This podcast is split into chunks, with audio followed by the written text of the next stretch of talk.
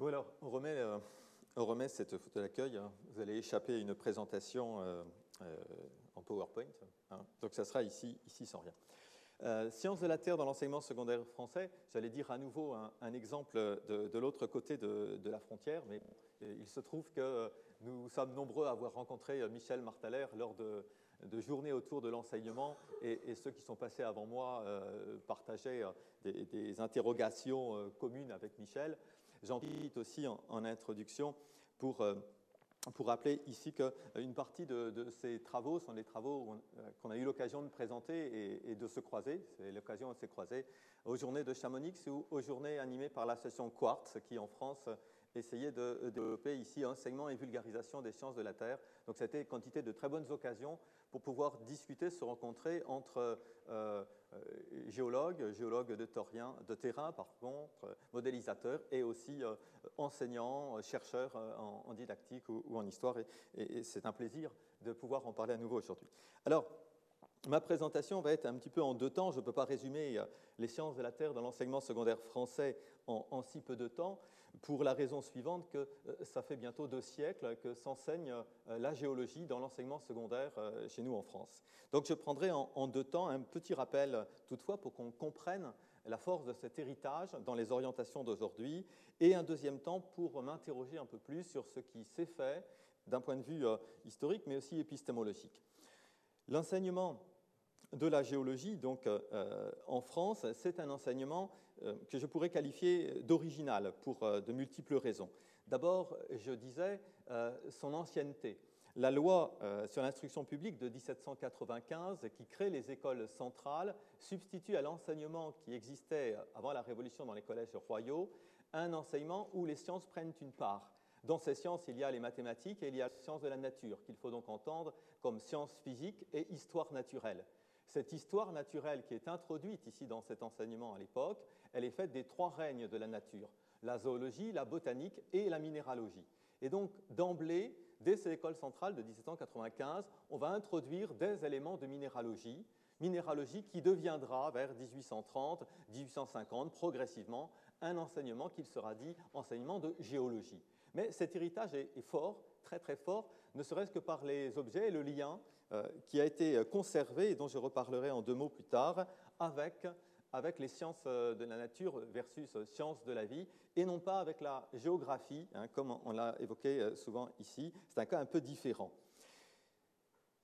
Aussi vieux que l'enseignement sont les réformes, donc je vous passerai toutes les réformes de l'enseignement qui, à chaque fois qu'on a changé, nous autres aussi, de, euh, ministres ou, ou, autres, on a changé de réforme. Donc on a eu quantité de réformes tout au long du 19e. Elles n'ont pas changé fondamentalement cet enseignement secondaire de la géologie. On y a enseigné des objets, les roches, les minéraux, les fossiles et les terrains. On y a enseigné les phénomènes, les phénomènes géologiques actuels, comme indicateur des phénomènes anciens que l'on essayait de comprendre. Et troisième volet, parce qu'il y a une trilogie dont je vais reparler après, et troisième volet, on y a enseigné l'histoire, l'histoire des sols et terrains de la France. Euh, sous-entendu, en fait, l'histoire d'une carte géologique simplifiée de, la France. Donc, voici ces, ces trois aspects.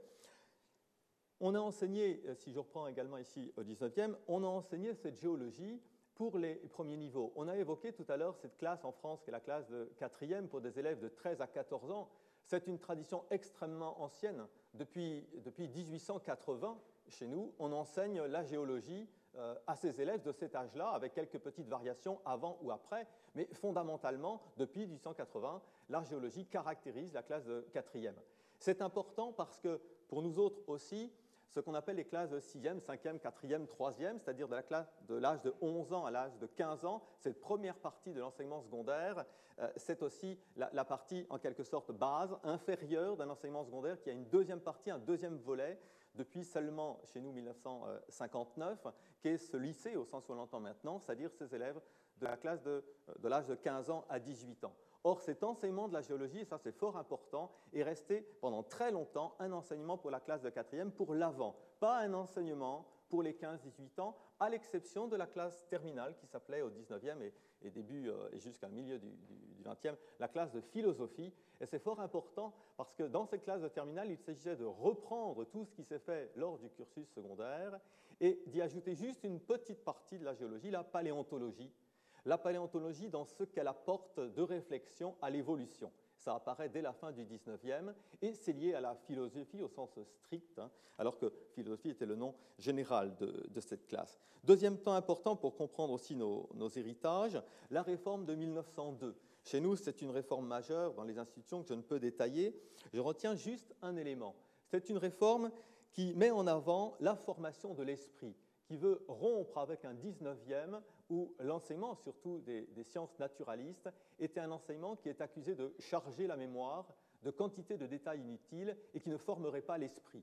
Donc, en 1902, on, on crée cette nouveauté majeure dans les instructions officielles, c'est de dire, fondamentalement, c'est de la formation de l'esprit qu'il s'agit. D'ailleurs, c'est fort intéressant parce qu'on va changer l'appellation de l'histoire naturelle. Ce n'est plus d'histoire qu'il s'agit, mais de science naturelle. Et je prends juste cette petite citation par un naturaliste de l'époque. Les observateurs qui se plaisaient à contempler ont voulu expliquer et ils ont abandonné les champs et les bois pour les laboratoires. Et c'est fort intéressant parce qu'on n'abandonnera pas pour autant le terrain, je le redirai tout à l'heure, mais c'est le cadre qui est en train de, changer, au moins dans la volonté. Ces changements euh, voulus en 1902, répétés en 1912, 23, 38, enfin à chacune des, euh, réformes euh, quasiment, ne vont pas, ne vont pas changer grand-chose à cet enchaînement, à cet enseignement pardon, de cette trilogie et à cet enseignement dans la classe de quatrième. La nouveauté, si on peut dire, à partir des années 50, c'est qu'on prend euh, en considération cette géologie dans l'enseignement des élèves de classe de 16 à 17 ans. C'est enfin, c'est une grande victoire 1966 pour la classe qu'on appelle la classe de première D, euh, mathématiques et sciences de la nature, où un enseignement va devenir de manière assez conséquente un enseignement de sciences naturelles avec une part de géologie à cette époque-là, euh, programme de géologie qui, euh, chez nous, avait été rédigé par les, les géologues français directement. Autre aspect de cette originalité, c'est malgré une histoire aussi longue, la dernière partie je n'ai pas encore évoquée, c'est une faible prise en compte au baccalauréat. Dans l'institution française, euh, ce qui n'est pas pris en compte au baccalauréat n'a guère d'importance. Il n'y a aucune obligation de finir les programmes, ni de les faire d'ailleurs, d'une certaine manière, même si les textes rappellent qu'il faut les faire. C'est toujours, historiquement, la classe de terminale qui a déterminé ce que l'on faisait, de même que c'est l'agrégation qui a déterminé ce qu'il fallait apprendre à l'université. Hein, c'était la même règle. Eh bien, même si on voit apparaître des questions euh, en 1837, c'est une anecdote euh, de certaine manière, euh, les questions de géologie dans la classe terminale au baccalauréat, c'est essentiellement 1995. Avant, il y a quelques questions de paléontologie, mais pas de questions de, géologie. Ça n'est pas pour autant qu'il n'y a pas une volonté. Hein, cette discipline qui s'est appelée donc histoire naturelle, puis sciences naturelles, s'est appelée en 1987 sciences des techniques biologiques et géologiques et s'appelle depuis 1995 sciences de la vie et de la terre, euh, il y a une volonté certaine, renouvelée, j'allais dire, également par les enseignants. En France, l'autre originalité, c'est peut-être qu'il n'y a qu'une seule association corporatiste d'enseignants, qui s'appelle actuellement la PBG, l'Association des professeurs de biologie-géologie. C'est l'appellation qu'elle se redonne en 1965 et géologie apparaît dedans pour remplacer son ancienne appellation d'Union des naturalistes, créée en 1911, et remplacer son bulletin de l'Union par, par, un bulletin qui s'appelle Biologie-Géologie. Donc il y a une volonté affichée, et en même temps, je dois signaler que d'aussi loin que l'on remonte dans la formation des enseignants de euh, ces sciences de la nature en France, la géologie a toujours été le parent pauvre. Donc, sur ce titre de l'enseignement secondaire de la géologie. C'est un enseignement dans le secondaire, mais vous l'avez peut-être compris pour cette première euh, partie de présentation, c'est un enseignement qui est resté secondaire. Secondaire par la place qu'on lui a donnée, secondaire par la place qu'il a dans la formation des, enseignements, des enseignants, pardon, même si, je dois l'avouer, dans euh, les concours de recrutement des enseignants, la géologie a toujours eu sa place comme épreuve obligatoire et a toujours sa place, et aucun enseignant ne peut être recruté sans qu'on ait vérifié un certain niveau de connaissance en sciences de la Terre, ce qui est une très grande originalité. Donc si je résume un peu le cadre dans lequel euh, nous, pouvons euh, travailler dorénavant pour, pour, la suite de cet exposé, c'est une très grande permanence de la géologie depuis, euh, depuis deux siècles, puisque la période que je n'ai pas évoquée, post-1960, je vais l'évoquer un petit peu après, C'est une période où on a une généralisation assez tardive de cet enseignement, c'est-à-dire euh, ici dans les classes de première et terminale, les classes, euh, les classes de fin du secondaire, c'est une généralisation qui remonte aux années 1960 et encore une généralisation réservée à une filière, la filière sciences. On enseigne la géologie non pas dans la culture générale, sauf en classe de quatrième, mais on l'enseigne dans une filière spécialisée. Donc la géologie, c'est pour la culture générale, pour les élèves de 13 et 14 ans. Ça n'est plus pour la culture générale au-delà, ça devient une culture pour élèves à orientation scientifique. Si on s'intéresse donc maintenant à l'évolution de euh, ces programmes sur un, terme un petit, peu plus, court, sur les 50 dernières années.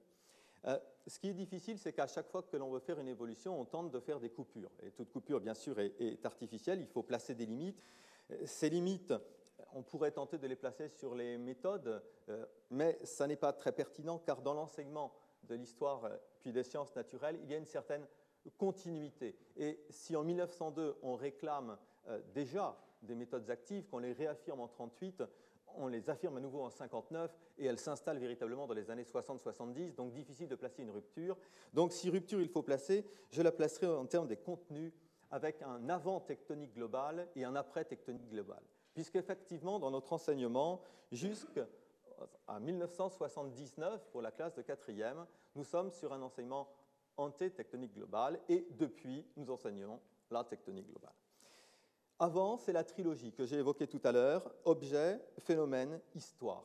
C'est une permanence extrêmement importante qui explique et qui s'explique aussi à la fois dans son lien avec les naturalistes et qui va générer euh, le contact important avec la collection et avec le terrain. On aura toujours mis en avant dans ces programmes depuis l'origine la nécessité du terrain pour l'objet ou la collection pour l'objet, puisqu'il y a les objets. La nécessité pour les phénomènes également, puisqu'ils ont toujours été enseignés, c'est le deuxième hein, de ce triptyque, et la, nécessité pour l'histoire, avec peut-être une variante importante à noter pour l'histoire. Le 19e, c'est connaître l'histoire géologique. La volonté à partir du début du 20e, c'est reconnaître l'histoire géologique, c'est-à-dire partir des phénomènes et l'étude des phénomènes et des objets pour essayer de construire une histoire, reconnaître dans les roches et les paysages l'histoire qui est enregistrée. Mais on a toujours ces, trois volets donc, euh, du triptyque. L'autre aspect important de cet avant tectonique des plaques, c'est l'importance de la géologie locale et régionale. Depuis le 19e, on a invité les classes à sortir. J'avais déjà communiqué dans d'autres lieux avec Michel sur ce sujet. Le terrain a été une revendication. Oh, ça s'est appelé excursion, sortie, visite, quantité de choses, mais on a demandé à ce que les classes aillent voir sur le terrain les choses. Ça a toujours existé et ça a toujours entraîné aussi une géologie locale, éventuellement régionale.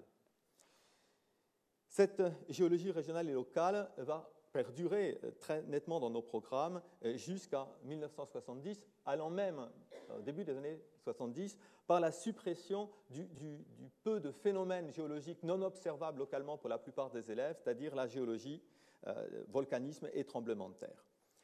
Donc, première, première, phase importante, même dans les programmes de première D de 1966, qui est un programme qui étudie donc, ces, trois, ces trois dimensions du triptyque, les objets, les phénomènes et l'histoire, qu'il étudie pour les fusionner, reconstituer l'histoire à partir de ces objets. On s'appuie fondamentalement sur des études régionales et sur des objets tels que la carte géologique, mais je n'ai pas le temps de développer. Avènement de la tectonique des, des plaques à partir de 1979, il est intéressant d'y voir plusieurs périodes. Je dirais tout d'abord une période qui est une une tentative de lier géologie locale et, euh, tectonique globale. C'est ce qu'on va trouver dans les programmes de quatrième en 79, réaffirmé en 88, en 96, mais aussi lors de la création de la classe de première scientifique. Ce sont ces élèves donc de, 10, euh, de 16 à 17 ans, c'est-à-dire l'entrée en force après cette classe de première D créée en 1966, l'entrée en force ici de toutes les sciences dans une même classe de première. C'est une tentative de lier à la fois l'observation locale, la sortie locale, l'exemple local, le matériel local, avec, avec un discours descriptif, explicatif sur la tectonique du globe, géodynamique externe et géodynamique interne, avec un grand écart souvent ressenti. Deuxième temps important, 1987, ce moment où j'ai dit qu'on a parlé de sciences et techniques biologiques et géologiques, parce que c'est un autre aspect de l'enseignement de la géologie française. Au 19e, quand on l'introduit, c'est fondamentalement la géologie dans son rapport aux arts, c'est la géologie dans son aspect utile. Et en 1987, cette géologie que l'on introduit dans la classe de seconde, donc ces élèves de 15 à 16 ans, c'est encore avec une vertu liée à la connaissance du, du concret, du réel, la géologie au service des hommes. Même si cette géologie au service des hommes est censée associer la connaissance du gisement de charbon et la tectonique globale, ce qui tente aussi un, exercice particulier. Cette géologie au service des hommes se trouve réduite en 1993 à l'hydrogéologie, qui depuis a disparu de cet enseignement, mais toujours une hydrogéologie en contexte global.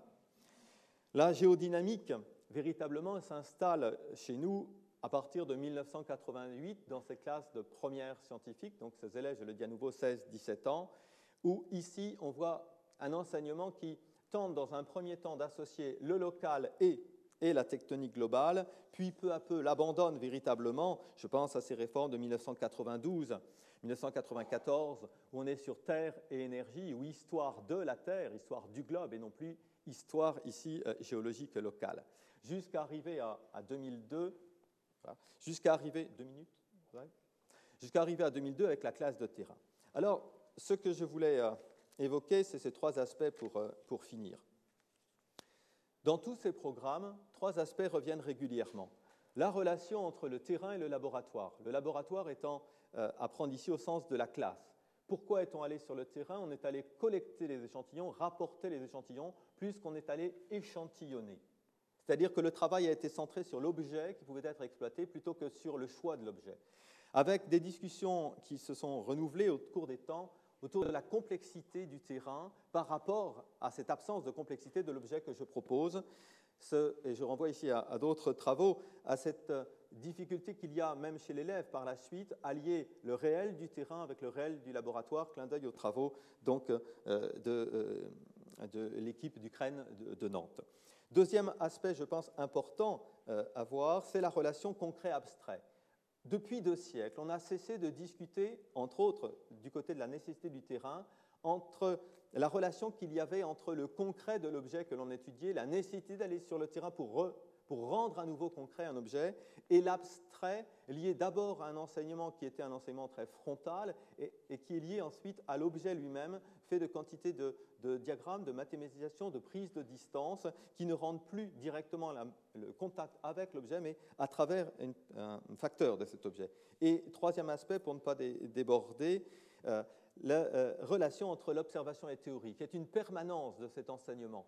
Euh, on l'a souvent discuté avec Michel, Nicolas et bien d'autres. Ici, l'enseignement français, depuis 1902, a énormément insisté sur l'observation on va sur le terrain pour observer. La phrase clé, quand on arrive sur le terrain, c'est alors là, qu'est-ce qu'on observe? Et cette question est très importante de la place de la sortie, de la place du terrain, comme étant un, départ, on serait capable d'observer sans question, sans cadre, sans théorie, ou étant une arrivée, c'est-à-dire une illustration, une fois qu'on a en gros tout compris, alors on va aller sur le terrain pour voir qu'effectivement c'est comme le modèle.